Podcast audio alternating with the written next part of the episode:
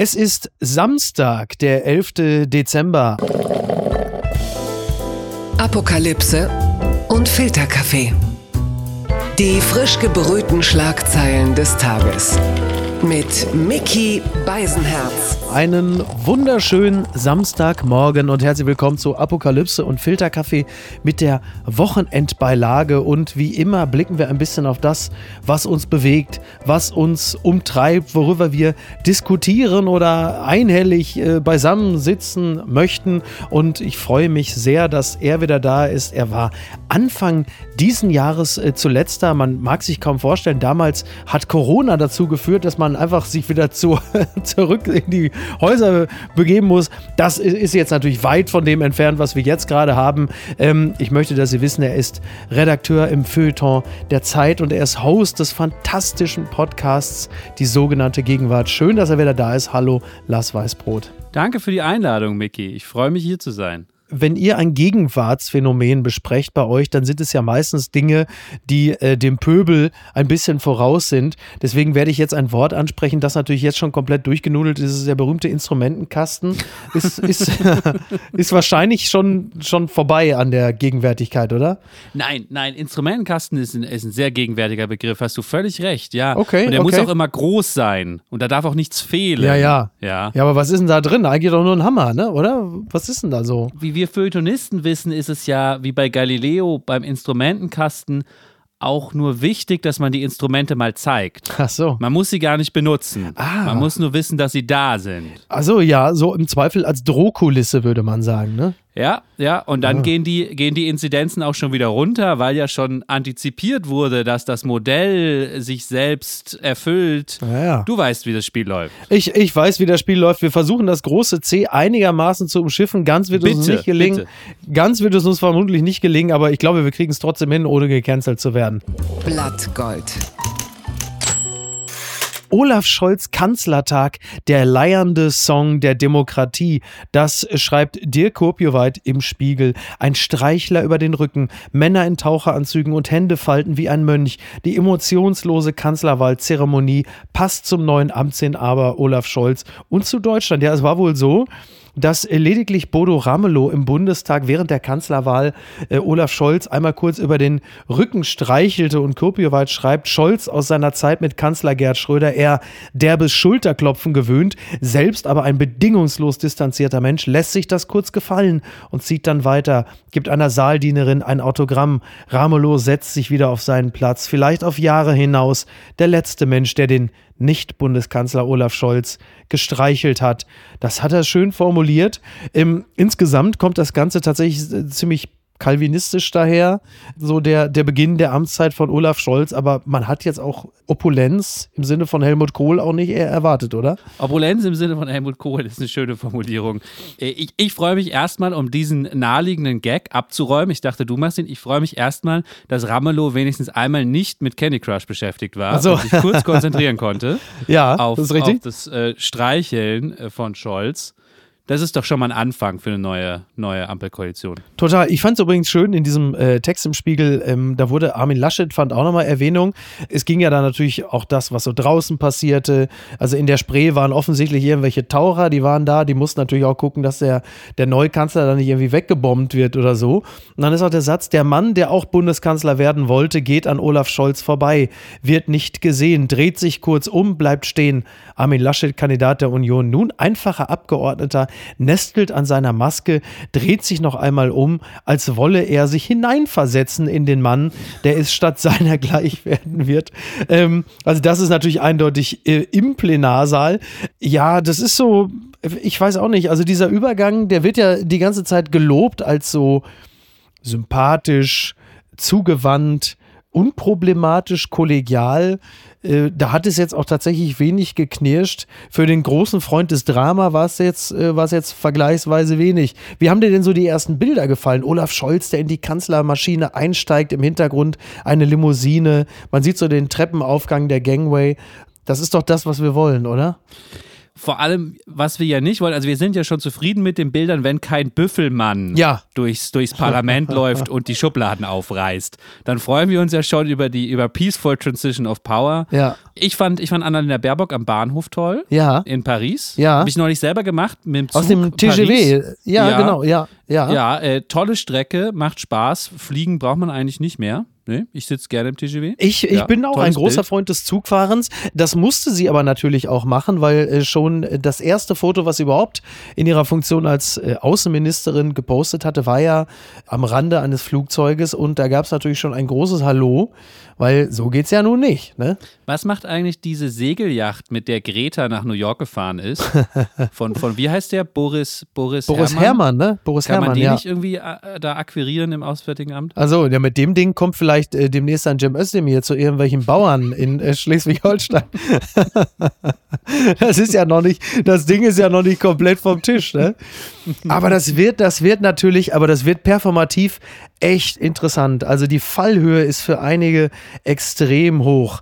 Ähm, da hatte ich jetzt auch in der letzten Folge schon drüber gesprochen. Also gerade für Annalena Baerbock und ihr Publikum, um das jetzt mal etwas überspitzt zu formulieren, das irgendwo zwischen den Grünen und Twitter stattfindet, da einen, einen Ton zu finden, der A, nicht nur Kellner ist in der Koalition, und andererseits natürlich auch äh, da die eigene Sprache zu haben, also auch da China und also auch Akzente zu setzen im Umgang mit Russland und China, das wird alles, boah, ey, den, also das äh, macht ja auch keinen Spaß. Äh, Miki, ich muss gestehen, ich bin äh, gar nicht so ein Politikexperte wie du. Und Ja. ich bin froh, dass ich weiß, dass äh, Annalena Baerbock Außenministerin wird. Kennst du eigentlich schon, kannst du alle Ministerposten auswendig schon als Politprofi aus der Berliner Blase? Ich bin ja Äh, so mit so vergeistigten Büchern beschäftigt. Ich weiß, glaube ich, noch gar nicht, wer, wer, wer ist gerade Entwicklungshilfeminister? Entwicklungshilfeminister, das, warte, ich muss jetzt kurz, ach shit, ey, ich muss jetzt kurz in mich gehen.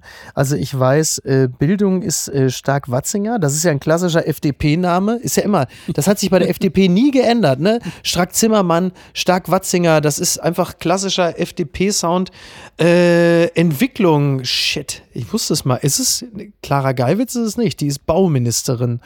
Heieieiei, ich muss, ich muss da echt. Du bist äh, doch ne? mit du auf per du mit all diesen, mit all diesen Leuten bestimmt. Ne, ich, ich, habe, ich habe tatsächlich, als einige Minister oder Ministerinnen folgen mir bei Twitter, wie mir dann zufälligerweise aufgefallen ist. Und ich merke plötzlich, äh, dass ich ähm, äh, voreingenommen bin. Ich möchte jetzt eigentlich nichts Böses über die Leute mehr schreiben, weil ich natürlich auf keinen Fall möchte, dass sie mir entfolgen. Ne, das ist ja wohl völlig klar. Also das letzte Mal, dass ich mich so weit rausgewagt habe, war, ich drohte die digitale Freundschaft mit Heiko Maas zu verlieren. Das war aber dann auch in der Endphase wirklich so beschissen, dass man auch wirklich nicht mehr umhin konnte, als da dann und wann mal mahnende Worte via Twitter äh, an die politische Kaste zu entsenden. Allerdings äh, geht das ja auch so ein bisschen unter, denn das äh, geschieht ja bei Twitter quasi im Sekundentakt, muss man der Fairness halber sagen. Aber interessantes Phänomen. Ich weiß, noch vor anderthalb Jahren oder so ist mir Christian Lindner noch gefolgt. Ich traue mich nicht zu überprüfen, ob das immer noch so ist. Also es gibt nie eine Interaktion. Ja. Wahrscheinlich auch längst stumm geschaltet, weil ich den ganzen Tag, wie deine Hörerinnen und Hörer vielleicht hoffentlich nicht wissen, ich weiß nicht, ob sie mir folgen, aber ich, ich twitter viel Quatsch. Ich weiß nicht, ob Christian Du Lindner haderst sich laut das mit so dir selbst, sagen wir es mal so, ne? Das muss ich gleich mal nachschauen, ob Lindner mir noch folgt. Dann folgt mir der Finanzminister. Ja, musst du mal machen. Nicht schlecht eigentlich. Ja, total gut. Vor allen Dingen, äh, ich, ich musste ja so lachen. Äh, der großartige Dax Werner hatte vor ungefähr zwei Wochen etwas getwittert, worüber ich jetzt noch lache. Und zwar waren Lindner und äh, Spahn waren in derselben Sendung bei Anne Will.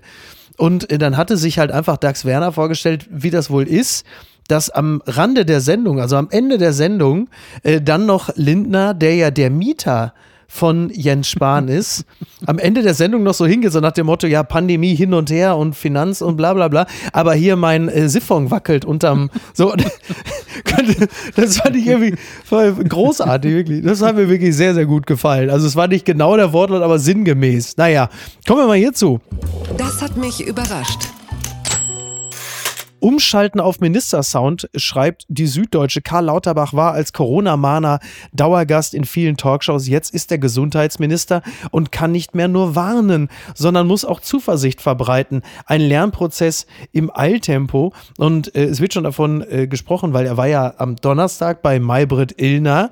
Und da wird von einer gewissen Mutation geschrieben, von der Cassandra zum Wir können es schaffen, Prediger. Und er sagte ja zuletzt auch im Bundestag, ja, also man soll das ja nicht mehr sagen. Also wir, wir schaffen es, aber, aber ich glaube ganz fest, also wir, wir schaffen das. Und daran will man jetzt festmachen, dass er jetzt im Grunde genommen schon also in das Ministersacko geschlüpft ist, dass er halt eben jetzt mittlerweile auch so seine Rolle ergänzt hat, also äh, mahnen und warnen bleibt. Aber am Ende, dann steht ja auch, das ist der alte Lauterbach, der neue Lauterbach fügt den Satz hinzu, aber, aber man darf auch nicht in Panik verfallen. Wie gefällt dir denn so der neue Lauterbach? Erst eine äh, feuilletonistische Bemerkung zu Fragen der äh, Repräsentanz und Inszenierung. Ja. Irgendwer hat neulich so klug bemerkt, dass Lauterbach genau den gleichen äh, Einschlag rheinischen hat wie Ottmar Zittlau. Ja. Erinnerst du dich noch ja, an Ottmar, Zittlau? Ja, also, also, weil es, ja, es wird alles so gedehnt. Wenn man so hochguckt, Howard. kann man ganz schlecht schlucken. Ja. War, glaube ich, die, die Ottmar Zittlau. Die Genau, war. Bastian Pastewka damals in der, äh, in der Wochenshow, ne? Genau. Und der hatte, genau, der macht es nämlich auch tatsächlich wie Karl Lauterbach, äh, dass er das V was ja dann wie ein W gesprochen wird im Englischen, daraus aus dem W macht er aber ein Wow, Howard, Howard, also das, also das ganz gefällt. Ja, ist natürlich sehr gemein und ich äh, lasse das auch später rausschneiden, weil Karl Lauterbach, äh, da möchte ich natürlich gar nicht, dass er mir entfolgt. Das ist nur das allerletzte. Also das ist Nein, so wirklich, also ich, ich muss auch, ich muss auch jetzt, also jetzt äh, Extreme äh, Markus Feldenkirchen, ernsthafter äh, Politikjournalisten-Voice. Ich muss auch jetzt ganz ernsthaft sagen, ich wünsche ihm so, so, so viel Gelingen und Glück, weil es ist wirklich eine Riesenchance, Ja. weil entweder, entweder Karl Lauterbach löst die Pandemie Ja. und besiegt sie Ja. und dann wäre ich der Erste, der ruft, wie geil, Ja. danke, ja, jeder von uns ja, das, würde sich da, freuen. ja, schließe mich an. Oder aber er tut sein Bestes und wir humpeln uns weiter so voran, aber dann trägt das doch vielleicht irgendwie wieder zur Versöhnung bei. Ja. In dem Moment, in dem mehr Leute merken, es ist schwierig, es gibt nicht die allereinfachsten Antworten Ah, und selbst ja, unser okay. Herr Held Lauterbach Ja. kriegt es nicht mit einem Fingerschnippen hin. Ähm, dann ist das doch vielleicht was Versöhnliches. So stelle ich es mir vor. Also, dass diese, dass diese, sag mal, Erlöser-Obszönitäten dadurch dann halt eben auch mal äh, einkassiert werden, weil das merkt man natürlich, oh, einkassiert, da wäre sie jetzt, Stuckrad Barre dreht gerade durch bei dem Begriff. Ein, er hasst das Wort einkassiert, aber das nur am Rande. Ähm, weil das klar, das merkt man natürlich durch die komplette Pandemie. Also du merkst halt diese extreme Lagerbildung, also Drosten versus Streeck, äh, was weiß ich, BioNTech versus AstraZeneca, Lauterbach gegen alle anderen. Dann natürlich diese oft dann auch schon im Juni zu äh, hörenden äh, Zero-Covid-Lockdown jetzt Stimmen, wo man sich natürlich als, sag mal, Normaldover wie ich gefragt hat, wo kommt das denn jetzt schon wieder her? Und, Niki, ähm, ganz wichtig, immer bei Twitter muss man immer kurz gucken. Bei den Leuten, die am lautesten Lockdown rufen, kurz mal bei Instagram gucken, sind oft in dem Moment unterwegs nach Bali. Also, Es ist leider wirklich Ja. so. Es ist leider wirklich so. Ne, was, was mich daran immer, äh, um es mal vorsichtig auszudrücken, immer etwas irritiert hat, ist, dass es ja in der Regel aus Ecken kommt, die von äh, harten Lockdown-Maßnahmen beruflich und meistens auch privat, da sozial komplett verkümmert, äh, nicht betroffen sind. Und das, ist- das finde ich dann natürlich äh, bis zu einem gewissen Grad auch immer so ein bisschen unschicklich, weil ich denke, ja klar, äh, das, das ist so ja, wie soll man das nennen? Das ist so, so, so Lockdown-Sozialismus nach dem Motto, irgendwie, ja, das gilt für euch, aber für mich jetzt weniger. So, mich, ich finde es halt nicht schlimm, weil ich, ich muss auf nichts verzichten, aber ihr macht das mal.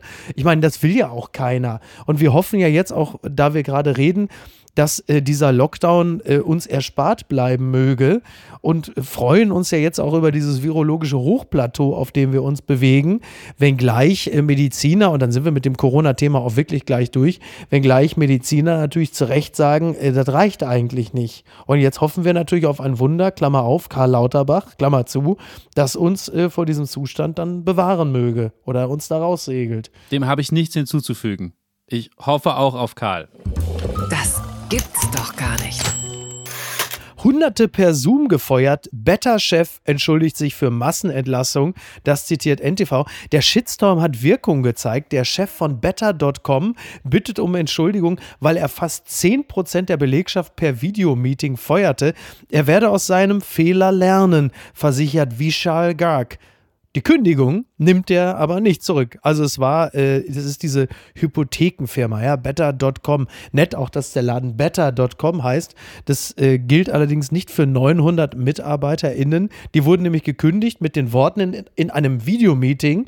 Muss man sich mal vorstellen, du hast dann dieses Videomeeting, sitzt da in Unterbuchse, sitzt da, so was kommt heute, was sagt der Alte? Und dann kommt die Meldung, ich komme mit keinen tollen Nachrichten zu euch wenn ihr in diesem Call seid, gehört ihr zur unglücklichen Gruppe, die entlassen wird. Euer Angestelltenverhältnis endet und zwar sofort. Toll. Das gab dann natürlich den handelsüblichen Shitstorm. Ist ja jetzt auch nun nicht so freundlich, muss man äh, dazu sagen. Und daraufhin sagt dann halt äh, Vishal Garg, der Chef der Firma, hat sich entschuldigt öffentlich und hat gesagt, nein, falsch, ich habe es falsch formuliert. Er hat sich natürlich nicht entschuldigt. Lars, wie geht es korrekt? Er hat eine Non-Apology gemacht. Ach so, nein, also das gibt es natürlich auch. Nein, er hat natürlich um Entschuldigung gebeten. Ah, natürlich, ja. ja. Weil das ist natürlich heutzutage auch schon spät. Also du kannst im Grunde genommen, wenn du dir einen leistest, kannst du im Grunde genommen noch tiefer im Treibsand versinken. Wenn du als erstes schreibst, ich entschuldige mich, dann sind die ersten fünf Antworten aber sofort, man kann nur um Entschuldigung bitten. Und dann ist im Grunde genommen, ist, ist der ultimative Beweis, also wirklich ein rücksichtsloses Schwein bist. Er auf jeden Fall hat sich entschuldigt, hat gesagt, ich habe euch beschämt, eine schwierige Situation noch schlimmer gemacht und dann er will daraus lernen, um, Zitat, der Chef zu sein, den er erwartet. Lars, du bist im Feuilleton der Zeit, also bekanntermaßen ganz schwieriges Pflaster. Äh, wie häufig hat ähm, der große Giovanni Di Lorenzo zum Videomeeting äh, gebeten und gesagt, so Freunde, ihr, die ihr dabei seid, ihr müsst morgen nicht mehr wiederkommen. Ja, also da vergreife ich mir jetzt äh, alle Witze über Arbeitszeiten oder, oder solche Fragen, weil ich habe ich hab nämlich in diesem Stück auch gelesen, er hätte sich beschwert, dieser Chef von Better.com, dass eine Analysefirma rausgefunden hat, manche Leute würden nur zwei Stunden am Tag arbeiten. Das ist richtig, ja. Ja, würdest du jetzt natürlich sagen, große Geister äh, haben keine Stundenpläne, sondern Deadlines. Ne? Genau, ach, das ist, das, ist die, das ist die beste Antwort drauf. Das hätten die antworten sollen. Ja, aber ich glaube, sie konnten nicht mehr antworten, weil ihr Account in dem Moment, wo er sagt, ihr seid entlassen, direkt gelöscht wurde. Sie sind aus dem Meeting rausgeflogen. Ja. Ich, ich hänge so fest bei, dass ich jetzt Non-Pology non reingerufen habe. Mhm. den Begriff kennst du aber, ne? wenn, wenn man sich entschuldigt und dann beschwert sich jemand, das ist keine richtige Entschuldigung. Ja, ja. Genau. Die, du musst ja, dich für die Entschuldigung entschuldigen, weil das war eine Non-Pology. Genau, genau, Non-Pology. Und dann gibt es ja, äh, dann gibt es ja auch die moderne Variante, zum Beispiel, ähm, also im Englischen sagen wir, sorry if I made you feel that way. Auch ganz gefährliches Pflaster, wenn man so sagt, ja, also sollte mein Verhalten Gefühle verletzt haben, dann täte es mir leid. Was nicht selten gelesen wird als ja, was stellt ihr euch so an? Was seid ihr denn eigentlich Ne? Bin ich zu hart, seid ihr zu schwach? Auch ganz schwierig. Also selbst das Entschuldigen für eine Verfehlung ist heutzutage nicht mehr ganz so leicht. Äh, da gibt es schon so viele Haltungsnoten zu beachten, dass die Entschuldigung schon formal halt richtig in die Buchse gehen kann. Da ist der eigentliche Sachverhalt noch gar nicht geklärt. Der soll die einfach alle wieder einstellen. Sei nicht kleinlich. Ja. Herr CEO von Better.com, einfach sagen, hier 900 Leute, die kriegen wir auch noch unter. Das macht auch keinen Unterschied bei der Jahresendabrechnung. okay. Alle wieder an Bord. Ganz weit vorne. Ich zitiere nur hier äh, die Seite Filmstarts. Ähm, sie schreiben über den Film Don't Look Up, von der Realität überholt. Und äh, es geht um den äh, Film von Oscar-Gewinner Adam McKay. Und sie schreiben, als er im Herbst 2019 seine stargespickte Satire Don't Look Up ankündigte, war von dem nur wenige Monate später über die Welt hineinbrechenden Coronavirus noch nichts zu erahnen. Ja, das Ganze ist eine äh, Satire und es geht um äh, die Entdeckung eines Meteoriten. Und zuerst freuen sich die Wissenschaftler darüber und stellen dann allerdings fest, das Ding schlägt ungefähr äh, in einem halben Jahr, also sechs Monate und 14 Tage, wird es auf der Erde einschlagen und aufgrund seiner Größe die gesamte Menschheit ausrotten. Zitat, ihre Nachricht an die NASA lässt dort die Alarmglocken erklingen. In einer Hauruck-Aktion wird das Duo nach Washington ins Weiße Haus geflogen, wo dann erstmal nichts passiert. So, viele Menschen werden das, diesen Film, der ja in einer Zeit gedreht wurde, als noch gar kein Corona da war. Es ist also auch gar keine Satire auf unseren Umgang mit Corona. Man könnte jetzt natürlich dieses Gleichnis benutzen ähm, und sagen, das ist aber doch auch unser Umgang mit dem Klimawandel um da jetzt mal den äh, inneren Eckart von Hirschhausen rauszuholen. Du hast ja, und deshalb bin ich auf diesen Film in erster Linie aufmerksam geworden, hast ja geradezu hymnisch äh, getwittert über diesen Film. Und jetzt die Frage, was fasziniert dich so an diesem Werk? Ah, Miki, wie viel Zeit haben wir? Weil ich, Ah, ich könnte jetzt so zwei Stunden losplappern Ja. über diesen Film. Äh, Es ist vieles daran auch, auch sehr nervig und eindimensional, weil die Kritik, die du gerade angerissen hast, ja auch eher eine schlechte Kritik ist. Aber gleichzeitig ist der so voller Ideen und hat mich, hat mich so zum Nachdenken gebracht. Und das muss ich als allererstes sagen, mich so richtig tief angefasst und richtig in so eine in so eine komische Abwärtsspirale geschickt, aus der ich seitdem auch nicht mehr rausgekommen bin. Oje, oje. Weil, ich weiß nicht, Miki, geht dir das vielleicht auch so? Seit Corona Mhm. nehme ich Katastrophenszenarien viel ernster als vorher. Also ja. einen Film über einen Kometeneinschlag Ja. gucke ich jetzt völlig anders, Ja. als bevor es Corona gab. Einfach nur, weil das früher in den gleichen Listen in so semiseriösen Sachbüchern, ja, Mhm. was uns vernichten könnte. Eine Pandemie, ein Kometeneinschlag, ein Supervulkan. Ja. Und für mich gucken mich jetzt diese Kometen ganz anders an und das allein hat mich schon so, so getroffen bei dem Film.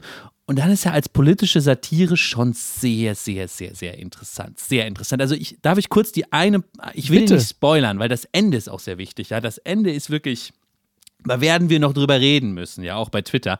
Wenn ihn alle gesehen haben, er läuft ja gerade im Kino am 24. Dezember dann auch bei Netflix, dann könnt ihr ihn alle gucken, ohne aus dem Haus zu gehen.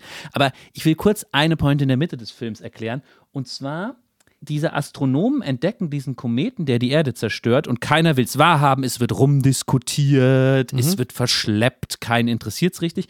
Und dann aber, als die Astronomen schon auf, als die Wissenschaft schon aufgegeben hat, als die Drostens dieses, dieses Films schon gesagt haben, ja, ich scheiß drauf, ja, es, es, es, die Erde ist eh nicht zu retten. Dann sehen sie plötzlich am Himmel, am Nachthimmel, dass man den Kometen plötzlich mit bloßem Auge erkennen kann. Ja. Und die denken dann, ja, Wahnsinn, jetzt haben wir es. Die Leute müssen nicht mehr unseren Statistiken und unseren Teleskopen vertrauen, die müssen einfach ihren eigenen Augen vertrauen. Und dann geben sie die Parole aus, look up, just look up. Schaut einfach am Himmel, da seht ihr den Kometen. Und leider, leider sind aber die Trumpisten, die Gegner in dem Film. Interessanterweise ist Trump, die Trump-Figur ist eine Frau. Die US-Präsidentin ist so eine populistische Frau.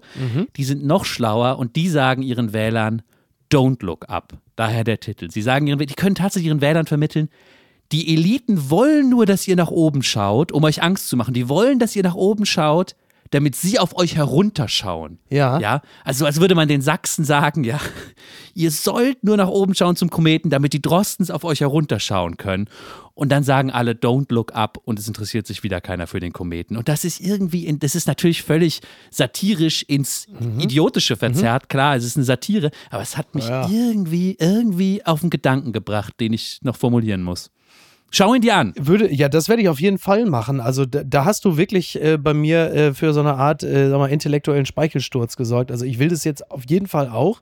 Ja, also was du gerade sagtest, vielleicht ist es einfach auch, wie man so schön sagt, too close to home. Ne? Also äh, wir haben ja ein bisschen den, den Unbesiegbarkeitsnimbus verloren durch, durch Corona, weil speziell unsere Generation hat ja noch nie so heftige Einschläge gehabt, was unser mittel- bis langfristiges Wohlbefinden unsere, jetzt kommt wieder der fürchterliche Begriff, Freiheit angeht, gab es wenig Beschränkungen. Also für eine Kriegsgeneration ist es wahrscheinlich nochmal ganz anders, weil die wissen, wie es ist, wenn die Einschläge nahezu buchstäblich näher kommen. Für uns ist das jetzt eben nicht mehr nur noch Fiktion, sondern wir haben die Unschuld ein bisschen verloren. Und das, das, deswegen können wir solche Filme auch nicht mehr einfach nur so fröhlich gucken, weil plötzlich uns alles realistisch erscheint. Wobei bei dieser äh, Troika der, de, des Terrors, also Vulkanausbruch, Pandemie und Meteoriteneinschlag, bin ich beim Meteoriteneinschlag jetzt nicht ganz so empfindlich, weil ich denke, der kündigt sich ja aufgrund der schieren Größe des Universums ja doch immer etwas länger an. So, da, da gehe ich jetzt nicht davon aus, dass du morgen die Zeitung aufschlägst und dann heißt es, äh, Meteorit kommt. Aber andererseits, ey, selbst an sowas man kann ja auch da an die eigene Unversehrtheit nicht mehr direkt glauben. Miki, we weißt du, was meine Horrorvorstellung ist? Ich habe immer davon geträumt, dass ich nochmal Menschen auf dem Mars erlebe. Ja. Ich bin so, ein- so ein Astronerd, ja. Ach ich schon, träume ja? schon davon, ich will, will, ich will in meiner Lebzeit nochmal, dass, dass Astronauten auf dem Mars landen. Ja. Aber weißt du, was in Wirklichkeit passieren wird? Ich werde keine Astronauten auf dem Mars erleben, aber irgendwie in, ich, werde ich in meiner Lebzeit noch erleben, dass so ein scheiß Komet kommt, ja. Mhm. Und dann muss ich auf Twitter, diskutiere ich dann live irgendwie mit Christopher Lauer drüber, ob jetzt unser äh, Astrominister äh, Scheuer irgendwie die falsche Seite vom Kometen bebombt hat und er jetzt noch schneller näher kommt, ja? Ja. Und warum das alles falsch läuft und die STIKO hat zu spät gewarnt vom Kometen oder so. Das wird meine Zukunft sein. Da muss man das dumm bei Twitter so, als hätte man es besser gewusst. Ihr hättet links, hättet ihr schießen sollen, links, jetzt kommt er doch noch näher. Ja, also man fühlt sich an diverse Diskussionen auf jeden Fall schon erinnert. Und das ist ja so ein bisschen der Vorwurf bei Filmstarts, dass es für eine Satire fast ein bisschen zu, dass die Figuren zu nah an der Realität sind. Das hat aber auch ein bisschen was mit den letzten zwei, drei Jahren zu tun, dass also spätestens durch Trump halt einfach, die Realität ist auch dann nicht mehr satirefähig, weil die, die Satire die Realität ja schon übernommen hat. Also wir sind ja jetzt mit jemandem wie Joe Biden und hier in Deutschland jetzt auch mit Olaf Scholz natürlich auch in so einer Art Abklingbecken, wobei natürlich das nicht implizieren soll, dass Angela Merkel irgendwelche Ähnlichkeit mit Trump gehabt hätte. Aber du verstehst, was ich meine. Deswegen, also ich werde den Film ähm, mit Freude sehen und mich in ganz vielen Momenten schaurig an die sogenannte Gegenwart äh, erinnert fühlen und äh, denken, ja, eigentlich kann man aus dem Kometen auch sehr gut ganz andere Bedrohungsszenarien machen. Dann funktioniert es natürlich als Reflexion des Zeitgeistes äh, nahezu perfekt. Aber, well. Die unbequeme Meinung. Steht im Spiegel, Robert Pfaller über Precht und Flasspöhler. Ist das Philosophie oder kann das weg? Werden wir es irgendwann fertigbringen, Argumente von bloßen Attrappen und infamen Anwürfen zu unterscheiden? Der Philosoph Robert Pfaller empört sich über die mediale Kritik an Richard David Precht und Svenja Flasspöhler. Ähm, ja, es sind natürlich Namen, die derzeit äh, auch da wieder in unserem Lieblingsmedium äh, Twitter gerne äh, gehandelt werden. Robert Faller ist Professor äh, für Philosophie an der Kunstuniversität Linz und er äh, echauffiert sich ein bisschen über die, über die Kurzsichtigkeit im Umgang mit, mit Philosophen und Philosophinnen, also speziell Precht und Flasspöhler. Und äh, echauffiert sich auch über die Art und Weise, wie sie herabgewürdigt werden. Also wie, ähm, sagen wir, vielleicht auch die ein oder andere intellektuelle Fehl-Einzelleistung abstrahlen soll auf das Gesamtwerk. Also dass Personen einfach grundsätzlich dann zu diskreditieren sind, wenn der ein oder andere Gedanke, den sie öffentlich äußern, vielleicht nicht ähm, ja, konform ist mit dem Weltbild oder mit dem Gedankenkonstrukt der Kritiker. Und ich muss zugeben, auch gerade bei, bei Flasspöhler oder auch Precht, äh, es gibt viele Gedanken, die da öffentlich geäußert werden, wo ich nicht mitgehe. Ich käme aber trotzdem nicht auf den Gedanken, sie deshalb öffentlich abzusauen. So, du und äh, Nina Power, äh, Ijoma Mangold, ihr philosophiert ja nun in verschiedensten Konstellationen äh, heiter jede Woche vor euch hin. Äh, merkt ihr jetzt schon, habt ihr auch schon sowas wie philosophische Beißhemmung, dass der ein oder andere Gedanke nicht geäußert wird aus Angst, äh, dass ihr vielleicht als Hashtag wieder aufwacht? Ich, ich finde die Diskussion, oh, jetzt, jetzt klinge ich jetzt wirklich so ein bisschen feuilletonistisch, aber ich muss das kurz Bitte, loswerden. Bitte, die das, das kann unser Publikum ab. aus zwei Gründen interessant. Erstmal, jetzt mal völlig abstrahiert davon, was die Positionen von Flasspöhler und Precht zu pandemischen Fragen sind. und zweitens genau. abstrahiert davon, was jetzt sozusagen ihr philosophisches Standing ist. Ob die jetzt irgendwie Massenphilosophie für die Volkshochschule machen oder wirklich ernstes Nachdenken. Und da gibt es sicher zwischen den beiden auch nochmal einen wichtigen Unterschied, ohne, da würde ich sonst, ich glaube ich, Frau Flasspöhler zu nahe treten. Ja. Lassen wir das alles mal weg. Was ich wichtig finde, ist, dass so der Eindruck entstanden ist, das liest man immer so in so äh, verkürzten, auf die Pointe geschriebenen Tweets, Philosophen nerven. Wir müssen auf die Virologen hören und die wiss echten Wissenschaftler. Die Philosophen funken immer nur dazwischen und kommen mit ganz komischer Kritik. Was ist eigentlich los mit der Philosophie? Und ich glaube, da gibt es ein echtes Missverständnis, weil natürlich nicht der Philosophie inhärent ist, Maßnahmen, Corona-Maßnahmen zu hinterfragen oder die Sicherheit von Modellierungen zu hinterfragen. Aber Ja. der Philosophie ist es inhärent, über Wissenschaft, andere Wissenschaft nachzudenken. Und das tut man natürlich in einer Art kritischen Distanz. Deswegen wird, glaube ich, der Philosoph immer tendenziell in einer Art kritischen Halbdistanz zu den Naturwissenschaften, zu den Wissenschaften stehen Ja. und nicht einfach sich nur hinstellen und sagen, genau so ist es, weitermachen, Leute. Also dann bräuchte Ja. man die Philosophie ja nicht. Ja. ja? Und ich glaube, das ist ein bisschen untergegangen, dass das ja die Aufgabe der Philosophie ist. Wobei die Philosophie gesagt- muss aber dann noch, also ja, das sehe ich auch so, aber die Philosophie muss ja in diesem Falle die Naturwissenschaft ja bis zu einem gewissen Grad ja auch mitdenken, da ja der Philosoph oder die Philosophin ja über den Menschen auch als Teil einer Gemeinschaft ja nachdenkt. Und ich glaube, du kannst diese Dinge nicht abgespalten voneinander betrachten, weil das ist ja dann so ein bisschen wie ja fast schon wie Masturbation. Also es kommt halt nie zu einem gemeinschaftlichen Ereignis. Man macht das dann so für sich, aber man vergisst in diesem Fall, also nur in diesem Falle ja einen entscheidenden Teil, der ja die Grundlage ist dafür, wie Gesellschaft sich verändert. Welchen entscheidenden Teil meinst du jetzt? Naja, also in, in dem Falle ja die, die Wissenschaft, die die Grundlage für politische Entscheidungen Absolut, äh, bildet. ja, Und das muss man ja im Zweifel ja dann trotzdem ja, äh, in der Medizin würde man sagen, ganzheitlich denken. Absolut, ja. Und ich glaube, da kommst du über kurz oder lang nicht drum rum. Und das, das tut vielleicht Precht zu wenig, da will ich jetzt auch nicht hier in der Kürze ein, ein Urteil drüber fällen. Ja. Mir ist, glaube ich, nur wichtig, ich bringe mal ein anderes Beispiel. Ich will es nicht zu kompliziert machen, ich will Ja. ein kurzes Beispiel bringen. Hast du dich schon mal gefragt, ob Epidemiologie eigentlich eine Naturwissenschaft ist oder eine Gesellschaftswissenschaft, also sowas wie VWL oder Politikwissenschaft? Mhm. Ja, ja. Für beides gibt es gute Argumente, weil auch Epidemiologie handelt ja von Menschen und ihrem Verhalten, das wieder rückwirkt auf Systeme. Ja. Und zu, für solche Fragen haben wir Philosophen, um darüber nachzudenken und darüber nachzudenken, was das, was das bedeutet, auch für unsere Bewertung von Entscheidungen in der Pandemie und so weiter. Deswegen würde ich da grundsätzlich gern die Pandemie verteidigen. Ich glaube, ich muss jetzt nicht Brecht verteidigen, der hat genug Airtime, der braucht, glaube ich, nicht noch meine. Nee, meine- genau, nee, das, das muss auch gar nicht sein. Ich finde nur generell, und das macht sich natürlich gerade an Figuren wie Precht und Flasspöhler gerade fest, wenn es so weit gekommen ist, Gott, wie dramatisch das klingt, aber ich sage es trotzdem, wenn es mal so weit gekommen ist, dass halt äh, Menschen wie Svenja Flasspöhler Veranstaltungen nicht mehr besuchen oder Einladungen äh, absagen, weil sie halt einfach mit ins tiefste Private hinein halt einfach durchbeleidigt wird und, und ähm, Druck von außen so erfährt, dass sie sagt, das kann ich auch meiner Familie oder so nicht antun, dann ist es ja nun, äh, nun das, was die ansonsten ja sehr achtsamkeitsaffine Öffentlichkeit sich ja für andere Leute nicht wünschen würde. Und Pfaller schreibt am Ende dieses Textes, und werden wir das, was wir für falsche Auffassungen, Thesen oder Hypothesen halten, als einen notwendigen Teil unseres Erkenntnisfortschritts begreifen? Oder werden wir jeden vermeintlichen oder aufgeklärten Irrtum mit sofortigem Ausschluss derer ahnden, denen er unterlaufen ist? Werden wir imstande sein, das, was uns an den Gedanken anderer falsch erscheint, zu kritisieren, ohne diesen Personen dabei ihr Bürgerrecht im Raum von Philosophie und Öffentlichkeit abzusprechen? Oder müssen wir ihnen immer gleich signalisieren, Sie sollten gefälligst von jeglicher Bildfläche verschwinden. Und da ist er mit seinem Fazit meines Erachtens ja auf der ganz richtigen Spur. Denn das, was er da beschreibt, ist ja das, was wir als Tendenz, um es mal vorsichtig auszudrücken, ja gerade ganz stark äh, zu sehen bekommen. Und da stelle ich mir dann auch immer die Frage, warum ist es gerade im Bereich der Philosophie nicht erlaubt, auch öffentlich äh, von mir aus auch falsche Gedanken zu äußern, ohne dass einem gleich unterstellt wird, man, man wäre gefährlich oder man würde der Querdenker-Szene das Wort reden. Das ist nämlich auch schon den Klügeren passiert.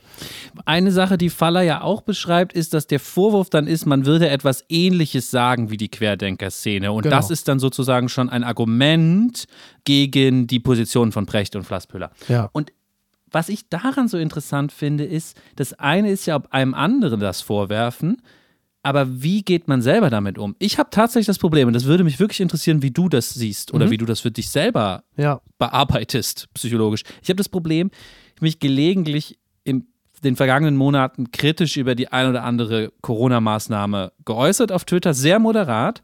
Aber ich hatte natürlich sofort in meinen äh, drunter Kommentaren leider komplett irre, durchgeschossene, wirklich quer Ja, ja. Extremschwurbler, die nur noch Quatsch geredet haben, die dann aber auch andere unsägliche politische Positionen mitbrachten, ja, und plötzlich irgendeinen Scheiß über Flüchtlinge geredet haben. Und dann frage ich mich natürlich kurz schon, ach du Scheiße, willst du wirklich weiter Ja. dein, bei deiner Position bleiben, obwohl du diese Leute jetzt da unten anziehst? Das fand ich schwer erträglich. Für mich selber, ohne Mhm. Ja. dass mir das jemand vorgeworfen hat. Für mich selber. Der, der berühmte Applaus von der falschen Seite. Ja klar, Ja. das will man nicht. Andererseits, also bei mir ist es ja eigentlich auch jeden Tag so, es gibt immer mal wieder Applaus von der falschen Seite.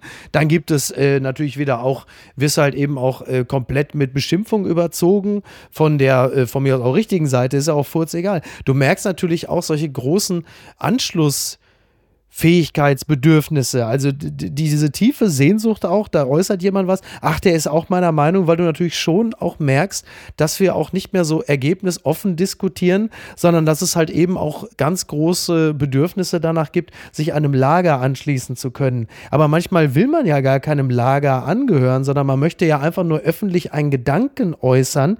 Es kann ja auch ein Fehlschluss sein, der im Zweifel dazu führt, dass jemand anders sich äußert und sagt, pass mal auf, ich weiß, was du meinst, aber lass mich kurz aufklären. So und so sieht es meines Erachtens aus oder ich habe ja sogar ein paar Fakten für dich. Das würde ja für alle auch zu einem größeren Erkenntnisgewinn führen und würde überdies auch nicht den immer wieder gerne geäußerten Satz nach sich ziehen, ja, man kann ja gar nichts mehr sagen.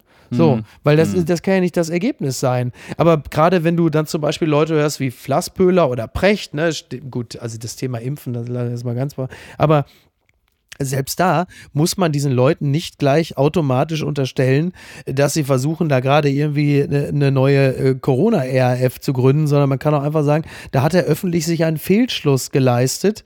Es wäre wünschenswert in manchem Format, dass man vielleicht dann ein Gegenüber hat, das sagt, äh, mein lieber Richard, ich kann dir genau aus dem und dem Grunde sagen, warum du falsch liegst. Das wäre das Optimum. Aber ich kann das wirklich, kann, ich kann das nicht nachempfinden, warum eine solche Sehnsucht dann da ist, solche Leute dann vollumfänglich äh, zu diskreditieren, anstatt zu sagen, in diesem Punkt liegt er komplett falsch und ich sage euch jetzt warum. Aber das reicht ja in der Regel nie, sondern es muss dann einfach automatisch eine Person sein, die zu diskreditieren ist, weil die da und da ja auch schon mal was gesagt hat bei einem ganz anderen Thema, was auch nicht so toll war. Und das ist, äh, finde ich, befremdlich. Bringt uns ja auch nicht weiter, also nicht wirklich. Weil wir sind uns in der Regel ja in der, in der Öffentlichkeit, in der wir uns bewegen, ja immer total einig und denken auch weitestgehend immer dasselbe. Aber dieses berühmte äh, Thinking outside äh, the box, das hast du da natürlich nicht. Die Frage ist natürlich, ist das in der Philosophie nötig? Ist es in der Virologie nötig? Da wird es wahrscheinlich auch genügend Leute geben, die sagen, outside of the box zu denken und das öffentlich zu äußern, ist in diesen Zeiten hochproblematisch. Wir haben schon genug Probleme, aber ich fürchte, die nächsten 20, 30 Jahre werden eh nicht leichter. Ich wollte nur eine Sache aufgreifen, wo es sagt, ob, dass, dass man den Leuten dann gegenüber wünscht, die sie auch mal korrigieren. Das hat doch ähm, Precht eigentlich in seinem Podcast mit Lanz. Ich habe es leider noch nie geschafft, da reinzuhören. Ähm, Aber da, da können sie sich doch gegenseitig eigentlich korrigieren oder schaukeln die sich eher hoch. Ich muss das endlich mir mal anhören. Ach, ich höre das eigentlich ganz gern. Also ich habe jetzt die letzten zwei, drei Ausgaben nicht gehört, aber grundsätzlich höre ich das äh, ganz gern, erfahre dort auch interessante Sachen. Ich bin ja immer, ich, ich finde das ja immer faszinierend. Es gibt ja offensichtlich Millionen Menschen alleine in Deutschland, die um ein so Vielfaches klüger sind als ich, dass sie zum Beispiel so Leute wie Flasspöhler oder halt eben auch Brecht, also auch da wieder in Gänze als Vollidioten enttarnen, während ich nicht selten da sitze und denke, ach, interessanter Gedanke, höre ich mir doch gerne mal an. Äh, Und dann denke ich natürlich, wie bei so manchen Filmen oder Serien, sag mal, bin ich jetzt total bescheuert oder die? Tja, keine Ahnung. Ich kann nur sagen, ich habe so manche Folge mit Genuss gehört und habe mir das gern angehört. Bei dem Impfthema, da wusste Lanz es wahrscheinlich einfach auch nicht besser. So, kann ja auch passieren. Ist halt immer ein bisschen doof, wenn du das in einem öffentlichen Medium besprichst und es um ein so sensibles Thema geht, in einem Medium mit einer so großen Reichweite. Aber noch einmal, auch da hat jetzt noch nicht jemand gleich die Querfront gebildet. Also, naja, bleiben wir mal bei der, bei der Querfront. Entzauberte Scheinriesen. Die Zeit hat ein interessantes Interview veröffentlicht unter dem Titel Herr Reichelt, können Sie ohne Bild leben? Bild wahr. Julian Reichelt. Also so zitiert Katrin Gilbert den Julian Reichelt, der ihr gegenüber gesessen hatte, zum Gespräch, der dort ein paar sehr interessante Sachen gesagt hat zu der Berichterstattung über ihn, zu seiner Entlassung, zu seiner Rolle in den Medien. Äh, dort gibt es äh, sehr, sehr viele äh, interessante Sachen. Das Ganze wird ja auch als deutscher MeToo-Fall äh, behandelt und läuft ja unter diesem Label. Er selber weist es äh, weit von sich, weil er auch nicht weiß, bei wem er sich entschuldigen müsste, weil noch niemand an ihn herangetreten sei, bei dem er, um, um da wieder dran zu bleiben, um Entschuldigung bitten müsste. Also er sieht sich, um es mal ein bisschen zusammenzufassen, eher so als Teil einer Verschwörung und ist auch deshalb gefeuert worden, weil er einigen zu mächtig geworden ist. Was ist dein Eindruck von der ganzen Sache? Ich fand eigentlich ganz wichtig in diesem, in diesem sehr, sehr interessanten Interview, das ist toll, dass wir das hatten. Ganz wichtig fand ich den Moment, als Reichelt erklärt, dass der Anruf von Döpfner, dass jetzt Schluss ist, hätte ihn erreicht am Autozug nach Sylt. Ja. Und das ist, das ist doch, das, das ist doch die sogenannte Gegenwart. Ja. Das ist doch wie aus, es ist doch wie, hat glaube ich auch jemand getwittert, wie aus einem Krachtroman oder so, ja. Ja. Dass er da am Autozug nach Sylt steht und sein, sein großer Freund und Förderer äh, Döpfner äh, verrät ihn am Telefon. Ähm, Herrlich, und dann, ne? ähm, äh, muss, muss irgendwie der Audi A8 da irgendwie auf die Rampe drauf gefahren werden. Bist du eigentlich Sylt-Fan? Du bist bestimmt Sylt-Fan, oder? Nein, nein, ich bin, nein, ich bin kein Sylt. Das ist ja für jemanden, der in Hamburg lebt, ja im Grunde genommen schon fast äh, systemimmanent. Man muss es ja eigentlich sein. Nein, ich bin kein Sylt-Fan. Ich mag die Insel. So, ich, ich bin jetzt auch kein Sylt-Hasser. Ich muss allerdings zugeben, ich bin nicht häufig auf Sylt. Ich bin sogar eher sehr selten dort. Aber wenn ich dort gewesen bin, hat es auch immer gleich bei mir so etwas Entschuldigendes. Also ich war auf Sylt, ja, aber. so, so, man hat immer gleich das Gefühl, man muss jetzt so, so mental quasi den Sansibar-Aufkleber von der geistigen äh, Heckklappe kratzen, weil man dann doch immer in Erklärungsnöte kommt, warum man denn jetzt da gewesen ist. Äh, Klammer auf, äh, weil man doch auch sowieso auch so ein Medienmensch ist, der dann natürlich sich wunderbar wohlfühlt, mit Johannes B. Kerner in so ein Fischbrötchen beißen, den Pulli locker um die Schultern gelegt.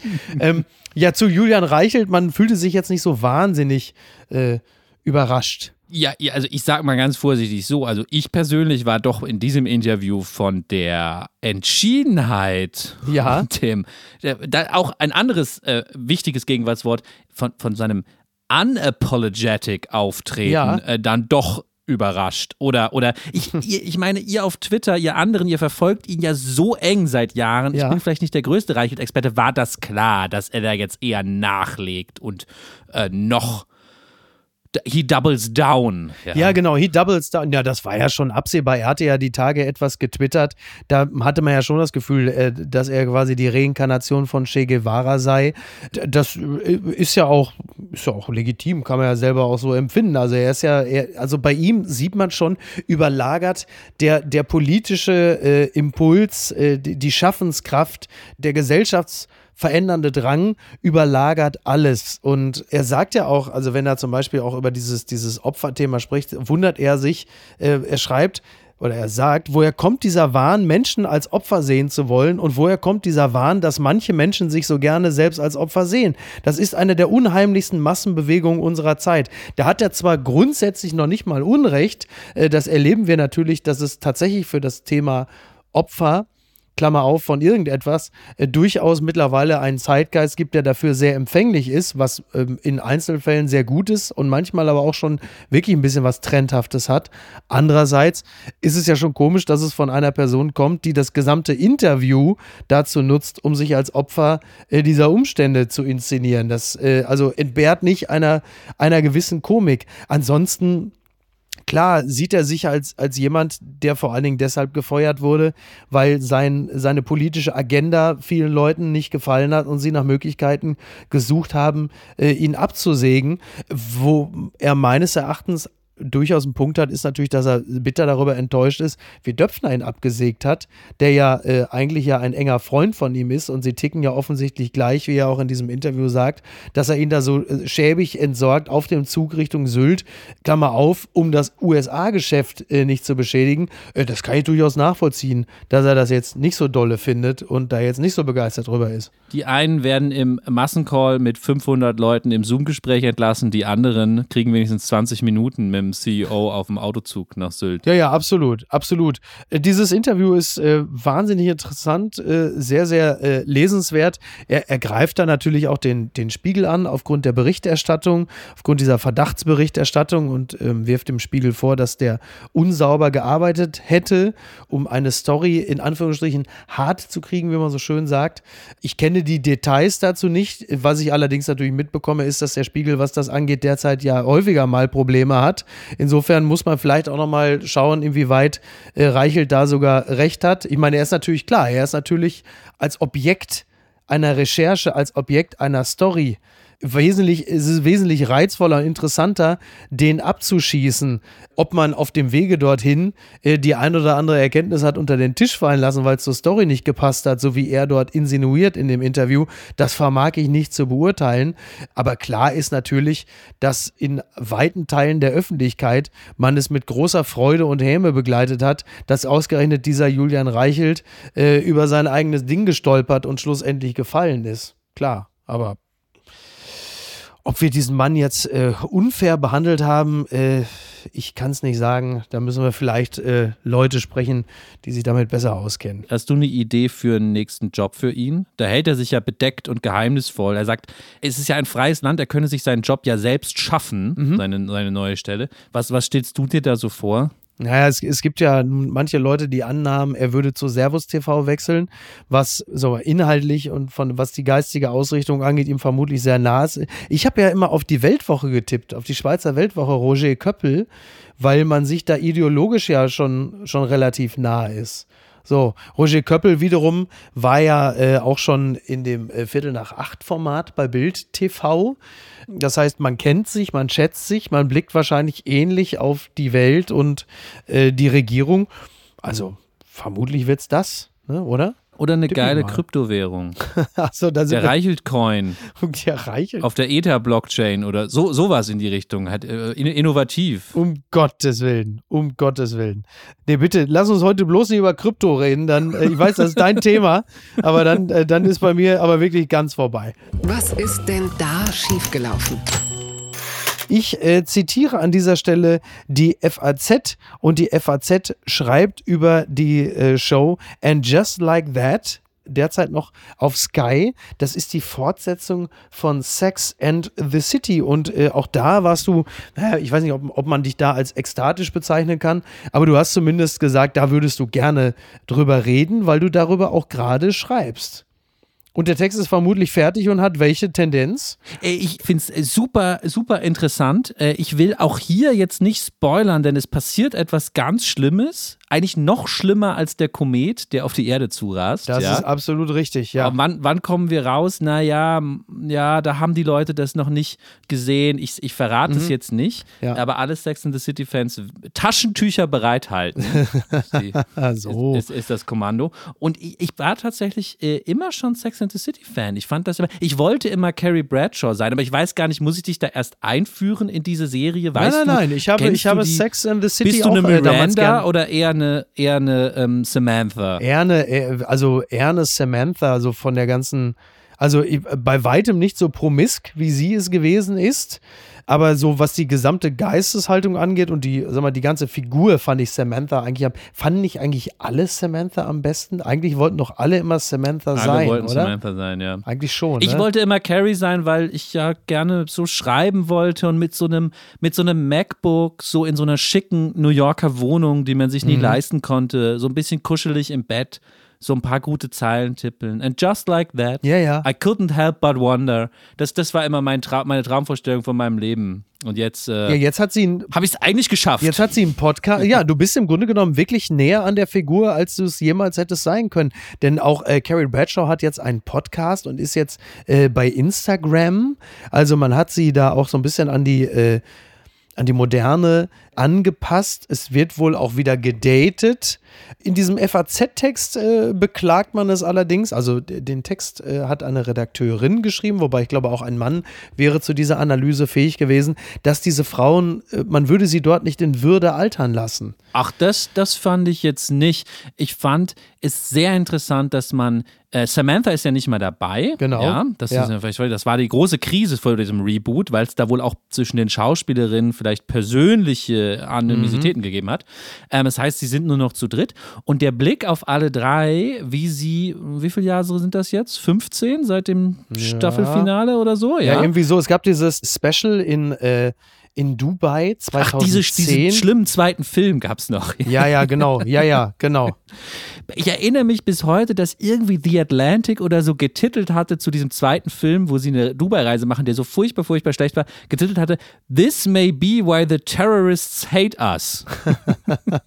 Aber den wollen wir vergessen, den zweiten Film, Ja, ja. ja, Film. ja. Jetzt ist äh, so viele Jahre später und man guckt in diese, in diese Gesichter, man guckt diese Frauen an, Sarah Jessica Parker als, als Carrie Bradshaw, Miranda, Charlotte und alle drei sind auf sehr unterschiedliche Art gealtert. Mhm. Ähm, und man denkt darüber nach und als Mann überlegt man natürlich, welche Gedanken dazu sind denn jetzt überhaupt so, dass ich sie haben sollte. Man will das ja nicht beurteilen. Und in dem Moment picken die drei genau diese Gedanken raus und werfen sie sich gegenseitig um die Ohren. Also genau dieses Tabubrechende, was ja Sex in the City ausgemacht hat. Damals ging es plötzlich um Sex, so offen. Ja. Und jetzt geht es so offen um die Frage, Charlotte, du siehst so aus, als wolltest du nicht älter werden, als willst du nicht akzeptieren, dass du alt wirst, so geht das doch nicht. Miranda, äh, du musst diese grauen Haare loswerden, das ist ja ganz furchtbar.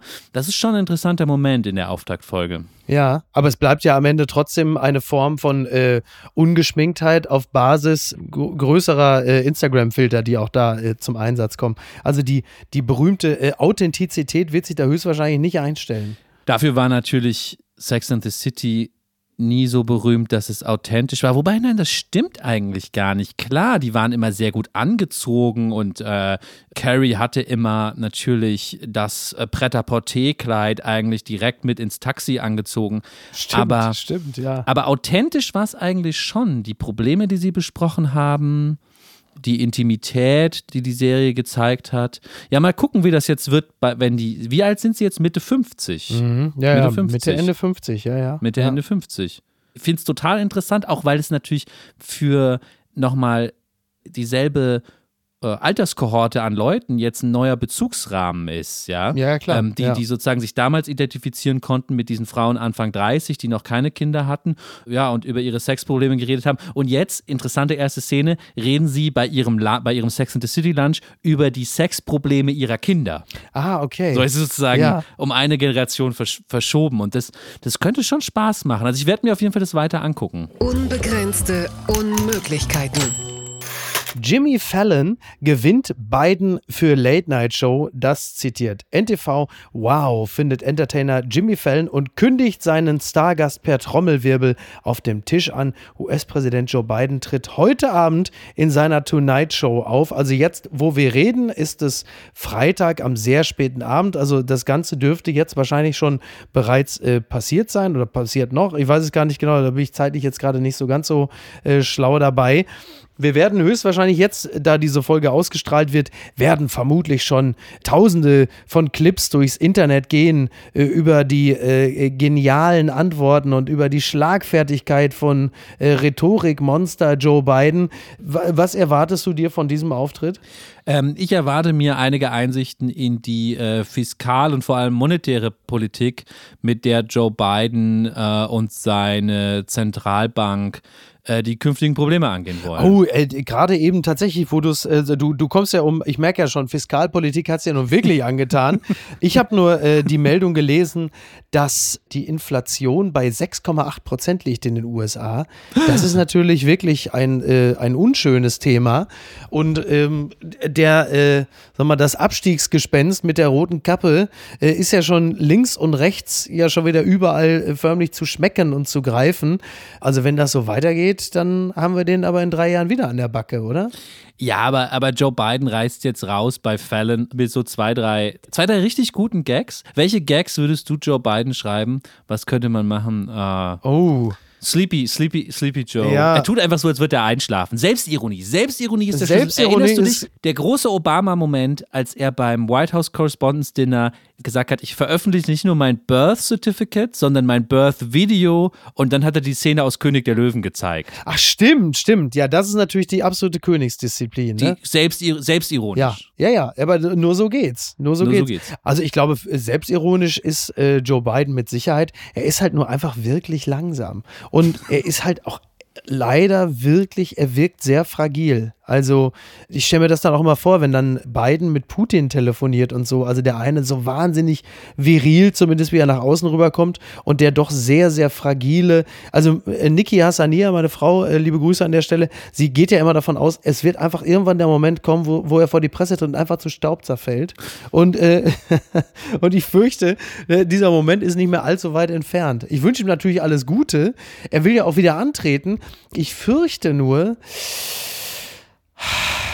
also. Ich bin, ich bin optimistischer. Wenn, so, sollte doch der Komet kommen, äh, Biden äh, setzt sich in seine Corvette und rast da persönlich hoch, um das Ding in den Mars zu lenken.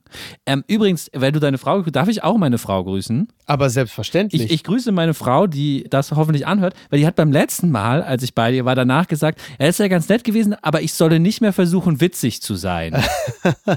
ja, das ist doch ganz gut gelungen. Nein, ist doch, äh, ähm, also das weiß ich nicht. Also das, diese, diese Kritik, äh, muss ich sagen, die, also die teile ich ja überhaupt nicht. Aber das ist natürlich, das ist natürlich an sich aber immer ein, also man soll ja, also zumindest du und ich immer auf den Rat unserer Frauen hören. Da liegt man in der Regel eigentlich immer richtig. Also ich kriege mindestens, ich werde ja auch von meiner Frau dankenswerterweise häufig umschmeichelt, aber ich kriege auch mindestens einmal am Tag eine SMS, in der sowas steht wie, äh, sei nicht so ein Fatzke oder da gehst du nicht mehr hin, das ist ja der totale Horror oder lösch das sofort. Und ähm, das ist schon ganz gut und richtig, wenn man ein Umfeld, sich ein liebevolles, gleichwohl kritisches Umfeld geschaffen hat, das einem solche Dinge rät. Ne? Da wäre vielleicht auch für Precht gut hin. gewesen. Da wäre vielleicht auch für Precht gut gewesen an der Stelle. Einer sagt mal, das Ding mit den Impfungen, da gehst du jetzt mal gleich ins Studio, das schneide sie jetzt nochmal raus. Ne? Mach dir da lieber ein entspanntes Wochenende. Naja, was soll's. Äh, Lars, wir werden dich also äh, höchstwahrscheinlich jetzt wieder in äh, Hamburg, äh, Eppendorf irgendwo sehen mit einem äh, bis über die Knie gehenden Downmantel auf der Suche nach einem Hafer. Äh, Cappuccino nach Flat White, ne? Flat White ist es dann. Unbedingt, ja. Ich bin äh, in, in Eppendorf wieder draußen unterwegs, weil ja wahrscheinlich drin äh, bald nichts mehr geht. Da müssen wir wieder spazieren gehen. das schaffen wir auch nochmal mit dem Hafer Flat White. Ja, knielanger Downmittel. Da hat neulich jemand bei Twitter nochmal was Schlaues zugesagt, nämlich, dass ja, dass ja dieser Modetrend wirklich von Fußballersatzspielern vorweggenommen wurde. Ja, Also man ja. sieht immer aus, schrieb jemand, ich erzähle jetzt einen Witz nach von irgendeinem Twitterer, ich weiß den Namen leider nicht, man sieht aus wie, wie sozusagen der, der Ersatzspieler bei Stoke City, der wieder zu wenig Einsatzzeit hatte und, und äh, betröppelt, betröppelt am Spielfeldrand liegt. So, so kennt man mich in Eppendorf, ja. Ja, halten Sie Ausschau nach diesem Mann, allen anderen äh, und dir wünsche ich noch ein schönes Wochenende und äh, ich freue mich, wenn du demnächst wieder zu Gast bist. Dann reden wir auf jeden Fall über Fiskalpolitik. Du erzählst ganz viel und ich sitze dann halt einfach äh, nickend dabei. So halten wir es, ja? Unbedingt. Danke für die Einladung, Micky. Gerne wieder. Mach's gut. Bis denn. Ciao, ciao. Apokalypse und Filtercafé ist eine Studio Bummens Produktion mit freundlicher Unterstützung der Florida Entertainment. Redaktion Niki Hassania. Produktion Laura Pohl. Ton und Schnitt Niki Franking. Neue Episoden gibt es jede Woche montags, mittwochs und freitags, überall, wo es Podcasts gibt. Stimme der Vernunft und unerreicht gute Sprecherin der Rubriken Bettina Rust.